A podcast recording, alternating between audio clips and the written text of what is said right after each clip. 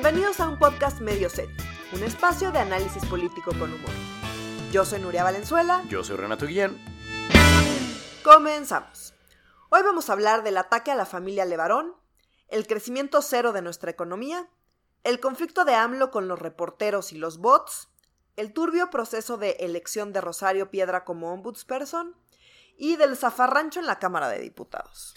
Estuvo pesada la semana, digo, y eh, eh, es tema de poco análisis, pero sin, sin, duda es la nota de la semana, ¿no? Ya no hay nada más eh, taquillero para los periódicos que cuando gente blanca se muere, pero bueno, hubo un ataque espantoso y horrible a la familia Levarón, eh, conocidos eh, de una rama de los mormones, Mormones. si mal no recuerdo. Así es, sí, sí, ¿Verdad? Que tienen, que practicaban, que eh, hicieron ilegal la poligamia en Estados Unidos, entonces vinieron a vivir para acá y órale, a tener hijos como conejos. Exacto, entonces tienen, un- de hecho, llevan más de un siglo en Chihuahua. Ok. Entonces, tal cual, salieron de Estados Unidos porque, pues, la poligamia Decían que siempre no, ¿verdad? Decían que siempre no, entonces se vinieron a instalar ahí en una zona medio perdida de Chihuahua, cerca de la frontera, y llevan ahí más de 100 años viviendo. Entonces, es una familia con... Mucho poder, son muchos también. Son muchos hijos, como, Gran poder como económico. buenos mormones. Cierto. Y pues fueron víctimas de un ataque artero y espantoso donde murieron seis niños. Eh, seis niños y tres mujeres. Seis niños y tres mujeres. Y entre los niños había dos bebés, no Sí, tenían no. ni un año. Está muy... está Horrible. muy- o- espantoso, o sea, nada... eh, no hay análisis que hacer aquí, yo creo, o sea, como solo una persona sin corazón podría decir algo medianamente eh, eh, paliativo al respecto, ¿no? Como, bueno, pero se lo merecían porque, ¿no? O sea, sí, no, o sea, creo que, creo que hubo quien, quien, quien se atrevió a hacer declaraciones. Y obviamente Sí. les llovieron las críticas con toda la razón. con toda razón. Creo que lo único que habría que destacar acá es que, eh, pues, pues la falta de, de- de respuesta del gobierno, ¿no? O sea, que tiene, digo, llevamos semanas diciendo que La falta de no respuesta del nos- gobierno. que no nos queda claro cuál es la estrategia de seguridad. Esta semana eh, sigue sin quedarnos claro eh, qué tiene que pasar para que haya acciones concretas y se tomen cartas en el asunto en el tema de seguridad. No sabemos. O sea, esta semana mataron bebés Exacto. y pues el discurso sigue siendo el mismo.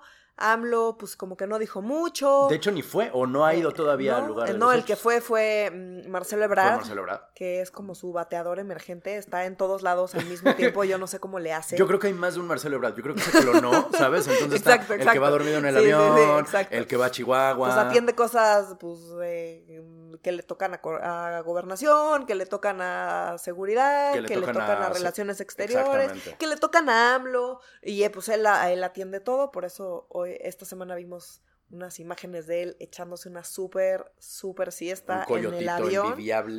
Porque, y sin pues, almohada de cuello, ¿eh? O sea, sí. No, no, no, cru- Ro, como dirían. Así es, pues es que con tantas chambas se, se necesita la, Está muy cañón. la siesta reparadora. ¿Tú te acuerdas de una eh, masacre gringa que hubo en. Ay, es que era en, en Boston, en Nueva Inglaterra. En una escuela. Eran unos niños chiquitos que mató un mendigo loco. Era como un kinder. de Sí. Sandy Hook. Sandy sí, Hook sí. se llamaba. Ahí me quedó claro que nunca nada iba a cambiar respecto a las leyes de pistolas en Estados Unidos porque se murieron bebés. Creo que esto es algo muy parecido. Como la pregunta es, ¿qué tiene que pasar para que algo cambie? Pues está más cabrón que matar bebés. O sea, yo creo que esto tendría que pasar para que hubiera una, un cambio y no lo ha habido. O sea, No, o sea, salió, lo único que pasó fue que, insisto, AMLO no dijo gran cosa, salió Durazo a decir que estaban investigando, realmente no sabemos qué pasó. no sabemos qué pasó. Eh, salió Durazo a decir que estaban investigando, pero que parecía que igual había sido una confusión y salieron los Levarón a decir, pues... mm, ¿Con pues, quién pues, coño nos vamos a confundir como, si somos como güeros? una confusión, una de las mujeres eh, eh, murió fuera del, del- de la camioneta, ¿no? Pues, aparentemente salió a decir que eran niños y mujeres y la acribillaron de cualquier modo. Claro. Entonces los Levarón dicen, no, ni madres, esto no fue una confusión, las tres camionetas no iban juntas, eh, estaban relativamente separadas, fueron en momentos eh, distintos, Distintos. digamos, cercanos, pero había muchos, muchos minutos de diferencia entre, un, entre los atentados, en fin, o sea, no historia sabemos qué pasó, eh, está raro, murieron exclusivamente mujeres Y ni niños. incluidos bebés. Ni el Titanic, güey. Y pues seguimos sin saber cuál es. es. la estrategia de este gobierno en materia Ya de cambió. seguridad. Sabemos que ya cambió, pero no sabemos cuál es. O sea, el discurso sigue siendo que ya cambió y que hay que esperar porque ellos por primera vez están atendiendo las causas. Correcto. No sabemos eso qué significa, pero el discurso Es que ya cambió. Así es. Así que esa es la respuesta que tenemos. También, digo, ya nada más para último observación, los Levarón tienen una historia de años de enfrentarse contra los narcos. Así o sea, es. secuestraron a uno de ellos, este, mataron, incluso a, otro. o sea, y el otro, al que lo secuestraron, lo rescataron, así como en película de acción, este, menonitas contra narcos, ¿no? Sí, sí, tal este, cual, sin pagar el rescate. De hecho, después de como todo ese conflicto, o sea, justo empezó el activismo de Julián Levarón. Julián Levarón, exactamente. Ajá. Entonces, em, por mucho tiempo eh, tuvieron la protección de la Policía Federal. Pues mm. ahora que la Policía Federal ya no existe, más que en el presupuesto, este... ¡Qué bonito! pues no, no, no sé bien si continúa la protección o no, asumo que no. Mm. En fin, o sea, como digamos que sí han entrado en conflicto con eh, la delincuencia organizada y pues habría razones de parte de la delincuencia organizada para, para atacarlos. Correcto no es el primer enfrentamiento que tiene. Ni probablemente será el último. Esperemos que haya más detalles al respecto en el futuro. Bueno, y pasando a temas mucho más agradables, bueno, no sé si más agradables, pero por lo menos no hay bebés muertos aquí. Este, no era tan difícil pasar a un tema menos, menos escabroso. Exactamente. Está muy cañón porque eh, la economía, a ver, yo no soy economista, tú sí. Explícame, por favor, cómo rayos puede haber tal cosa como un crecimiento cero. Es que es un oxímoron.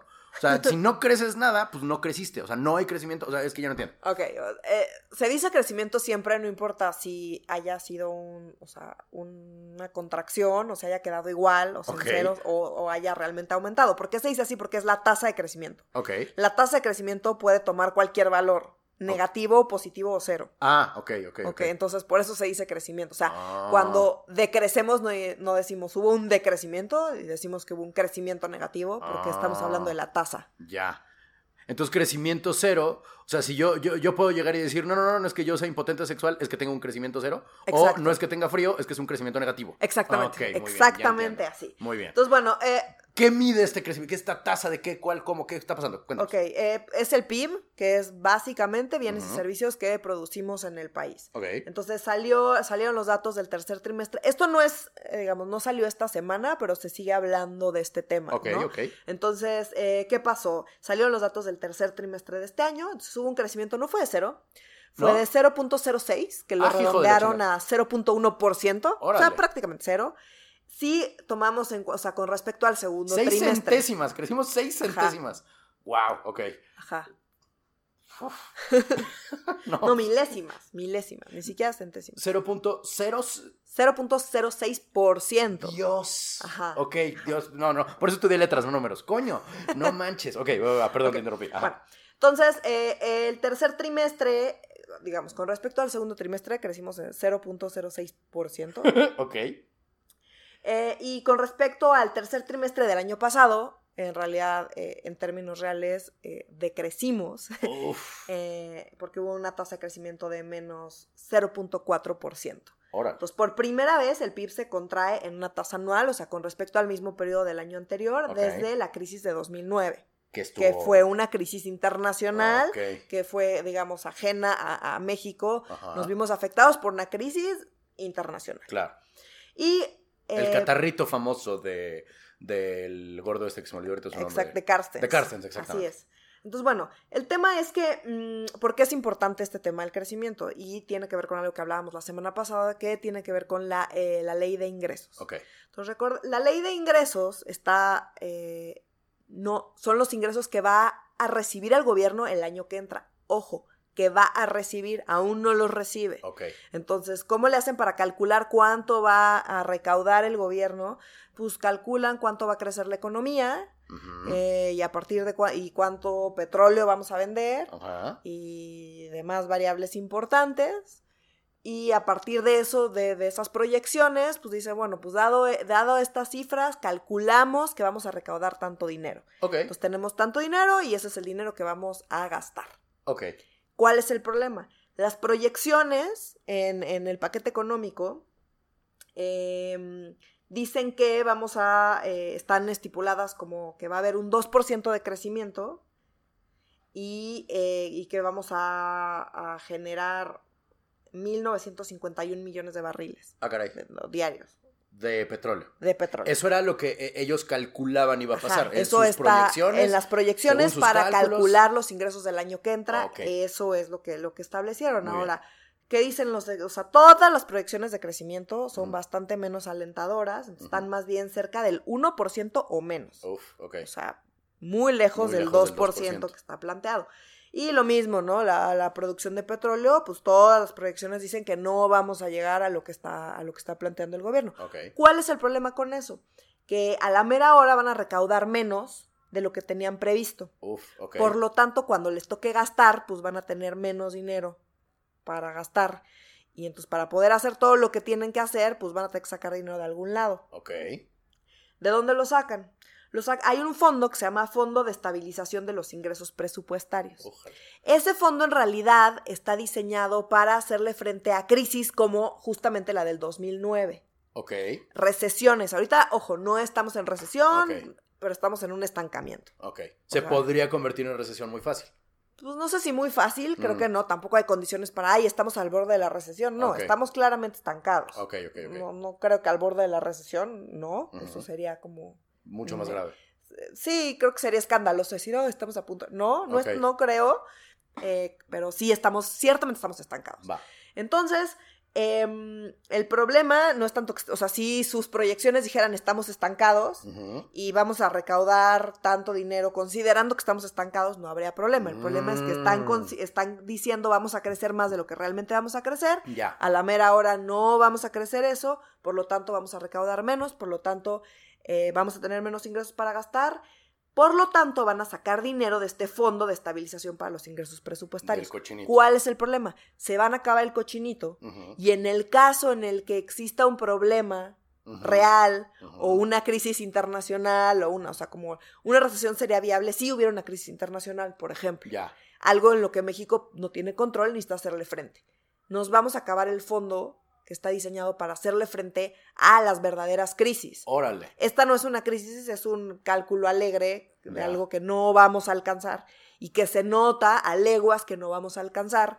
Van a terminar sacando dinero del fondo y va a ser un problema cuando si necesitamos dinero de ese fondo, ya el fondo va a estar vacío. O sea, estamos manejando con la llanta de refacción y no la hemos cambiado. O sea, si se nos vuelve a ponchar la llanta de refacción, Así estamos es. fritos Así porque es. no hay otra llanta de refacción Así para la refacción. Ah, su madre. No, pues suena muy, muy grave. Y pues sí, o sea, diga- sí estamos en una, nos vamos a poner en una situación mm, bastante precaria. Vulnerable, digamos. Sí. ¿no? O sea, que podría. No es que a web, no es que a fuerza vaya a pasar algo así terrorífico, pero en el caso de que pasara, estaríamos completamente con los Sí. calzones abajo, dijeran los clásicos. Exacto, y pues ese fondo pues tiene una razón de ser, y la razón de ser, insisto, es hacerle frente a, eh, a los imprevistos y a las crisis, Sópale. y nos vamos a quedar sin ese colchón. Y está tan grande la diferencia entre uno y otro que alcanza para acabarse el colchón en un solo año. Sí, o sea, según las proyecciones de los expertos, creen que se va a que, que a finales de 2020 ese fondo va a estar prácticamente en ceros. Ah, hijo de su Porque madre. sí, las diferencias entre las proyecciones con las que hicieron los cálculos de los ingresos y lo que se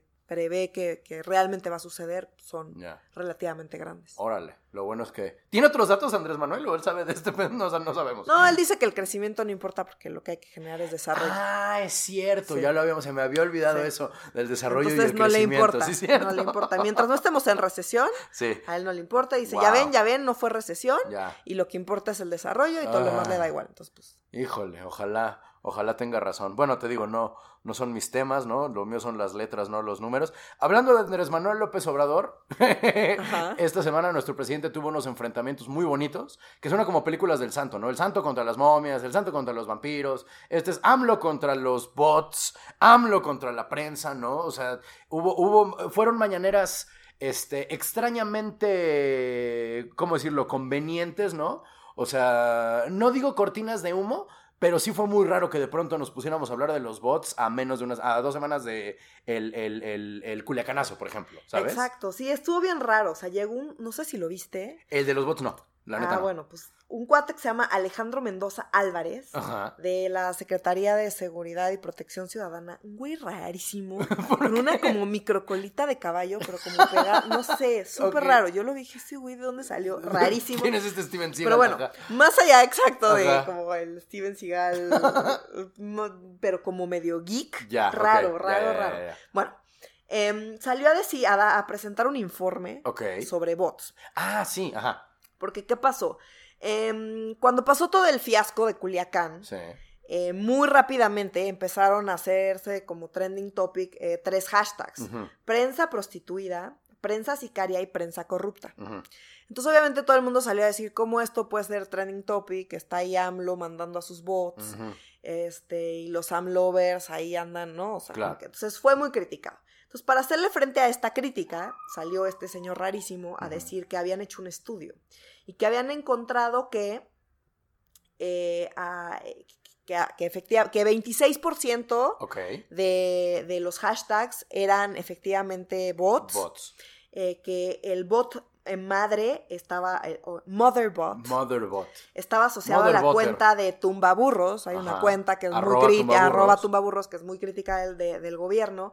Entonces, que estaba asociada y que había eh, una importante actividad de child bots, o sea, bots menores, que estaban asociados con Aurelio Nuño, el exsecretario de Educación. Educación, eh, Juan Carlos Romero Hicks y Luis Calderón Zavala, que es hijo, Hijo. o sea, el chavito, que es hijo de Calderón y de Margarita Zavala. Wow. No mostraron absolutamente ninguna, Ninguna prueba, prueba. nada más salieron a decir que pues habían descubierto que en realidad eran, pero estaba raro porque, eh, o sea, son hashtags que están como defendiendo al gobierno en contra de los periodistas, Ajá. entonces los opositores son los que están tuiteando para defender al gobierno porque quieren Porque que el que gobierno mal, ok. eh, quedara mal porque parece que están mandando bots que realmente no están mandando. Está muy complicado. Súper complicado. O sea, no hay navaja de Ocram que pueda con esto. O sea, no. Súper, súper complicado. Entonces, rápidamente. Aparte, salió- Motherbot, eso no significa nada. O sea, los bots son. Bueno, en fin. Ajá, bueno, no importa. Así lo explicaron Sí. ellos. Salió este señor con su colita de caballo rarísima a explicar, ¿no? Que te digo, que 25% efectivamente eran bots y los mother bots y los child, child bots, bots. pues no sé qué. Ajá. Entonces, bueno, obviamente salieron todo el mundo a defenderse. Los de Tumbaburros tuvieron no sé cuántos miles de Sí, seguidores sí, en sí. 10 minutos. Salió con Don Fede, voy a Em, decir. Exacto, Ah. entonces dijo, pues no, no es cierto, yo Ah. no, no tengo una fábrica de bots. Luego salió como el chisme de que si el hijo de Calderón y de Era, Margarita era el de. Tumbaburros. Yo ahí empecé a seguir esa. Salió a, eh, a decir, no, no tiene, o sea, ese güey no tiene nada que ver conmigo. Eh. Salieron Calderón y Margarita Zavala a defender a su hijo. Salió ahora los niños a decir, yo ni tuiteo, y no cuando sé ni tuiteo no tiene nada que ver con, nada que ver con nadie, son cosas personales.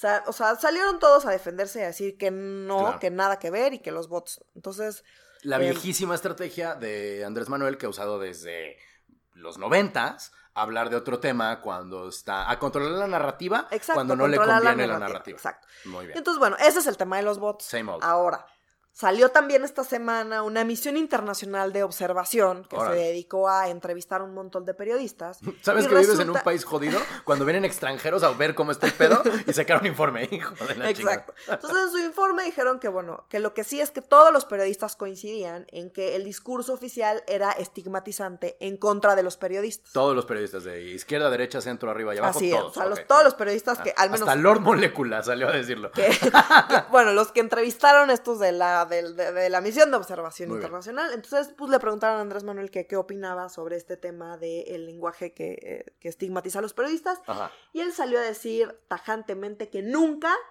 ha utilizado un lenguaje que estigmatiza a los periodistas, Ah, nunca. chinga, ¿cómo? ¿Al rato va a decir que no es de ¿No? Macuspana o qué? Que en sus conferencias matutinas él se- eh, ha entablado diálogos circulares y que él solo está usando su derecho a réplica porque es que lo atacan mucho.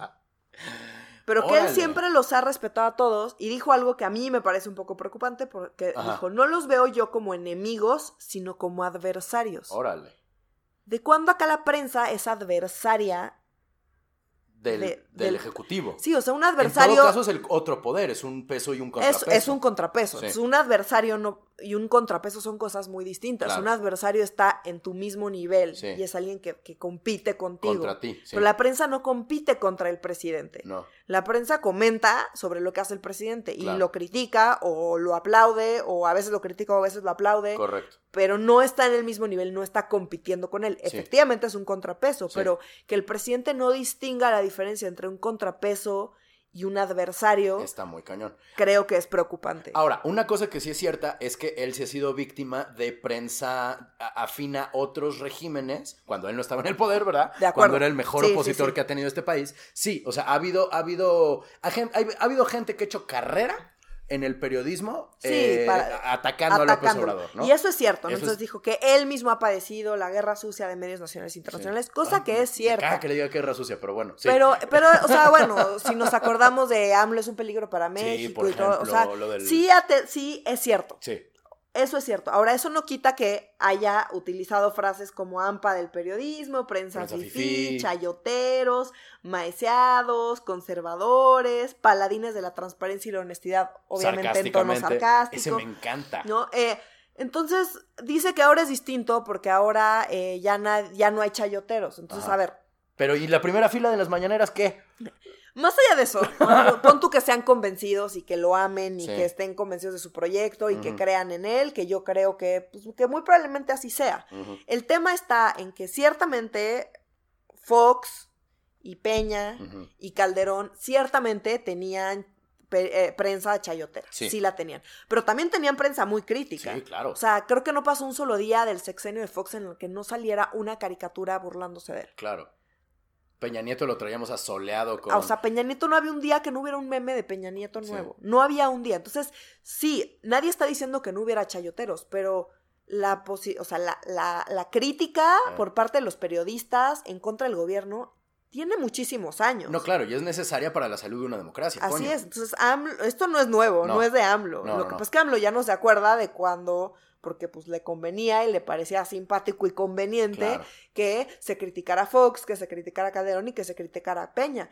Y pues se critica a AMLO como se ha criticado a todos los presidentes porque pues es parte de la chamba de los periodistas es pues, ser un contrapeso Claro. y criticar y poner el dedo en el renglón y, y no quitar el dedo del renglón y poner el dedo en la llaga y, y, y presionar porque haya rendición de cuentas, porque cada vez que se detecta algo que está mal, pues presionar al gobierno y al presidente en particular. Y no ha sido una campaña de corrija. desprestigio. O sea, ellos solitos han dado temas, y mira, ahorita vamos a hablar de dos de ellos en particular, en los cuales ni modo que la prensa diga, oye, esto está muy bien, ¿sabes? O sea, digo, el- digo, pasando ya al tema que nos ocupa, menos que quisieras, digo, el siguiente tema que nos ocupa, menos que quisieras No, hacer no, no. otra Ah, observación. Con, con- con eso cerramos. De no se nos olvide que lo- los chayoteros no quitan que, que llevamos muchos años de prensa crítica. Correcto, 100%. Ahora ya, lo que pasa es que cuando él, era- él era opositor, pues le convenía nomás. Claro. Eso, eso fíjate, no recuerdo quién lo dijo, que perdimos, ganamos un presidente mediocre y perdimos al, peor al mejor opositor en la historia de México. Creo que hay algo ahí de verdad en eso, Sí. en esta 4T. En fin, pero bueno, hablando de cosas que los reporteros nos dijeron, oigan, esto está muy cañón, la, la elección de Rosario, la- de Rosario Piedra, perdón, es que yo pensé que íbamos a dejar de hablar de este tema hace una semana y no se puede. No, No, no se, se puede. puede. Hubo, estuvo opaco el proceso de selección Como de la Comisión Nacional de los Derechos sí. Humanos. Ni que, ni que no urgiera, pero bueno, a ver. Este, están diciendo, ¿cómo estuvo? Porque hubo una, de nuevo, son números que yo me confundo. Yo soy anumérico. ¿Cuántos, cuántos se necesitaban? ¿Cuántos Ok. hubieron? ¿Qué pasó? Entonces, primero, a ver, vamos a- recapitulación rapidísima. Como dijimos la semana pasada, estaba en a la mitad del proceso para elegir al ombudsperson de la CNDH. Correcto. Estaban entre tres. ¿no? Rosario Piedra Ibarra. Arturo Peinbert y Jesús Orozco. El de la APO, sí. El, ah, Que esa terna Peinbert llegó... es el de el del APO. Ah, y Peinbert es el APO. Que es una terna que llegó por los pantalones de Monreal, por cierto. bueno. Exactamente, que, que llegó ahí la terna, que nunca justificaron por qué llegó esa terna, pero esa es la terna. Entonces, Sí. esa terna se votó hoy. Ahora, ¿qué pasa con las designaciones? Las designaciones le tocan al Senado de la República. Para que puedan designar a, a la cabeza de un organismo autónomo, o sea, no, se requiere mayoría calificada. Esto es... ¿Qué es mayoría calificada? Dos tercios de los votos Ok. De los del Senado. de- del Senado. De, de los senadores que votan, dos, tercios, tienen que votar por la persona que va a quedar. Muy Para bien. que pueda ser elegido, Muy bien. tienen que ser dos tercios. Muy ¿Por qué esto es muy importante? Porque hoy fue la votación para la CNDH. Entonces, según esto, ganó Rosario Piedra Ibarra Ujú. con 76 votos. Que es exactamente dos tercios. Arturo Peinbert obtuvo 24 y Jesús Orozco obtuvo 8. Ok. Este es el conteo eh, oficial. Oficial. Si sumamos 76 más 24 más 8 dan 114. Ok. ¿Sabes exactamente cuántos son dos terceras partes de 114? No, ni idea. 76 votos, que son Ah. exactitos los que obtuvo Rosario Piedra Ibarra. Ok. ¿Ok? Entonces, pues esto, digo, de, todo el mundo se empezó a quejar y Rosario Piedra, pues es militante de Morena y fue candidata a diputada, de Morena y cómo es posible y todo esto en el contexto de, un paréntesis rápido, Luis Raúl González, que es el actual titular de la CNDH, eh, tiene ya eh, varios meses peleándose con AMLO. Y en parte por eso decidió eh, no, no, ir por la reelección de la CNDH. entró en conflicto por varios temas, empezando con las estancias, infantiles, ¿no? Hicieron una recomendación, AMLO se enojó que cómo le andaban, que como él iba a poder tener recomendaciones, que la CNDH estaba toda mal, que no tenía calidad moral y se fue en contra de este cuate. Y llevan ahí con un conflicto y él dijo, pues la verdad es que ya esta relación está desgastada, no voy a buscar la reelección y ojalá que quien llegue sea independiente al gobierno. Ah, y pues nos llega una militante de Morena. Correcto. Hasta ahí esa era la discusión, pero de repente salieron los panistas a decir hubo fraude. Órale. ¿Qué? ¿Qué universo alterno es este? Resulta que eh, para que sea el voto, normalmente se vota desde, desde su lugar y aprietan un botoncito y aparecen las pantallas. Y normal, casi todas las votaciones vemos el sentido del voto de cada diputado, de cada senador. Bueno, en este caso que estamos hablando del Senado. Esto, como fue una designación, para que sea secreta, lo hacen con una urna y unos papelitos. Para que sea secreto. Correcto. Resulta que los panistas muestran cómo o bueno, o sea, ellos dicen que tienen la evidencia, pues yo no me he sentado con calma a la evidencia porque esto tiene unas... Dos horas con mucho. Exacto. Eh, a decir que en realidad votaron 116 legisladores. No 114. No 114. ¿Cuál es el problema? Que 76 votos no dan dos tercios de 116. Pero sí de 114. Pero sí de 114. Lo que dicen los panistas es que eh, desaparecieron dos votos para que los votos que obtuvo Rosario Ibarra, eh, eh, Rosario, Piedra, perdón, eh, alcanzaran los dos tercios y la pudieran designar. ¡Órale! Entonces los panistas están ya declarando fraude y luego ya salió Monreal a decir que no, que pues que eso ya, ya pasó la votación, que ya salió el acta y que pues no, que ya la designaron y que va, entonces pues tiene que ir a rendir protesta todavía, pero va a ir a rendir protesta bajo pues, pues una, acusación súper dura de fraude eh, y todo mal, o sea, todo mal con el proceso, todo mal con la terna no justificada, todo mal con una con votación. Con el hecho de que ella era, iba a ser diputada también, o sea, Muy turbia, todo mal con que, con que es militante de Morena y justo en un momento donde Morena lo, lo, lo, que necesita políticamente, lo que quiere políticamente es no tener observaciones de la CNDH. Claro. Entonces, pues qué mejor que poner un militante para no tener las observaciones que AMLO les, les súper rehuye, porque parte de su discurso es que él sí está eh, protegiendo los, derechos, humanos. Entonces, eh, está súper duro, no sabemos qué vaya a pasar. Híjole pero ciertamente todo estuvo turbio de principio a fin. Ahora, algo que quiero aclarar es que salió por ahí un video que es que de Monreal votando doble. Ajá, que no tenía sentido porque, o sea, si están quitando votos, porque... ¿Por qué pondría el uno doble? Pondría uno doble? Yo creo que más bien se le desdobló la hoja. Yo lo vi el video, creo que se le desdobló parece la hoja. que se desdobló la, hoja. Pero el punto es que salió todo al mismo tiempo. Entonces empezó la confusión de Monreal votó doble, pero robaron dos votos. No, o sea, Monreal votó una vez. El problema aquí está en que aparentemente votaron 116 senadores. Y solo contaron 114. Y solo contaron 114 para que los 76 votos a favor de Rosario Piedra le, le, alcanzaran para la mayoría calificada. Híjole.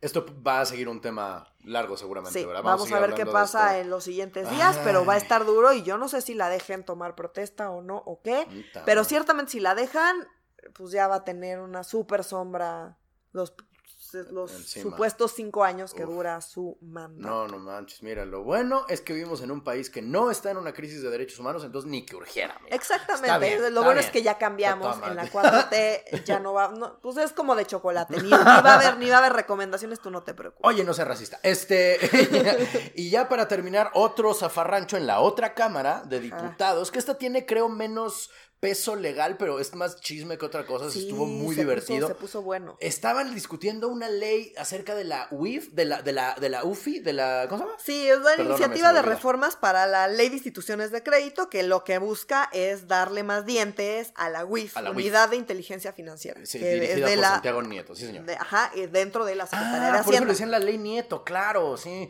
Ya, ya, ya, qué Sí, idiota. sí. Pensé que era la ley Nieto como, pero, ¿y la ley abuelo cuál es o qué? No, Ya, lo ya, que busca es darle más dientes, ¿no? O sea, para que se pueda poner todavía más rudo de lo que ya de por sí Muy se bien. pone. Y al momento de hacer la votación, muchos diputados de Morena estaban afuera. Yo vi el video y estaban Ajá. afuera del O sea, el salón. problema está en que una morenista eh, mm, subió una reserva. O sea, una reserva eh, en las votaciones es cuando eh, se vota en lo general. Es como en términos generales está bien la ley, pero yo acá tengo un comentario. Ok.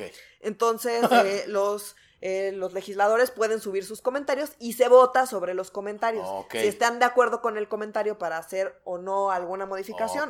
Ah. Ella subió un comentario porque parte del punto de las modificaciones que estaban votando era darle más dientes al- a, a la WIF y entonces que pudieran congelar cuentas y promover la extinción de dominio en actividades sospechosas sin previo aviso. Ok. Ah, pues está gacho. Entonces su reserva era, pues bueno, por lo menos que pues, les, avisen. Entonces cuando se... Pero los, ella es de Morena, Ajá. pero su bancada No quería no eso. quería eso. Ok. Entonces ella subió su reserva Ok. y cuando votaron esa reserva, los de Morena andaban, pues no sé, comiendo tacos. Seguramente. Entonces, pues No aprobaron la reserva y Morena no quería que se aprobara esa reserva. Fue muy Entonces chistoso, entró Mario Delgado corriendo a manotear Sí. a la mesa directiva y a quejarse de que pues la votación y que cómo y que- Primero reclamó que solo habían sido tres minutos para votar y media hora antes habían votado otra cosa, a la cual también le dieron tres minutos. Ajá, o sea, no tuvo sentido. un se apendejó, estaban afuera, pues les pasaron la reserva que no querían que pasara. Hijo. El tema es que fue la votación. Eh. La votación aprobó la reserva. Mario Delgado hizo un escándalo, manotazos, Manotazos. gritos, casi se agarran a golpes. En el canal del Congreso quitaron el sonido y sabes que es grave cuando quitan el sonido del canal del Congreso. El punto es que Mario Delgado se tardó más de 24 horas en lograr un acuerdo en la JUCOPO, la Junta de Coordinación Sí, sí, Política, donde están como los líderes. La mera puntita. Exactamente. Entonces ahí, eh, eh, para que se repita la votación. Ah, mendigos. Entonces, eh, pues se supone que van a repetir la votación, pero ya salieron los panistas a decir que pues eso es inconstitucional Claro. y que si repiten la votación y que esta vez eh, no se aprueba la reserva, o sea, recordemos que esta se aprobó la reserva y entonces si se, si se repite la votación y ahora no se aprueba la reserva, o sea, hay dos votaciones por, por la misma Por la cosa misma reserva. eh, encontradas. Si eso llegara a suceder, que ellos lo van a llevar a la corte, que porque eso es inconstitucional y que no pueden resolver en la Jucopo algo que pues dice la Constitución. En fin, total que se las van a hacer cansadas, vamos a ver qué pasa, pero Bien prista también la onda. sí, sí, se Súper puso, prista. se puso súper, súper bueno el chisme. Wow, sí, no, estuvo muy divertido. Es que la neta, digo, yo estaba muerto de risa cuando vi eh, la, la repetición en el canal del Congreso. Pero bueno, semana dura, con muchos temas. Y nomás tú y yo solitos ya eh, los lo vamos a repartir mejor la próxima semana, ¿verdad? Exactamente, ya la próxima semana está Oscar con nosotros de regreso a sus vacaciones. Perfecto. Esperemos que haya más temas, me- ma- un poco más divertidos que los bebés muertos, ¿verdad? Pero tampoco que nos lleve a una crisis económica. Pero bueno, esperamos verles la próxima semana. Por favor, síganos en redes, ustedes ya saben todas. Eh, se me olvidan las redes, ¿son qué? Eh, arroba eh, medio guion bajo serio en, En Twitter. Twitter. En Facebook estamos como arroba medio serio MX. Correcto. Eh, entonces, pues denle like, compartan con sus amigos. Y discutan en los comentarios, porque están muy padres las discusiones que hay respecto a estos temas. Pero bueno, sin más por el momento, yo soy Renato Guillén. Yo soy Nuria Valenzuela. Hasta luego. Adiós.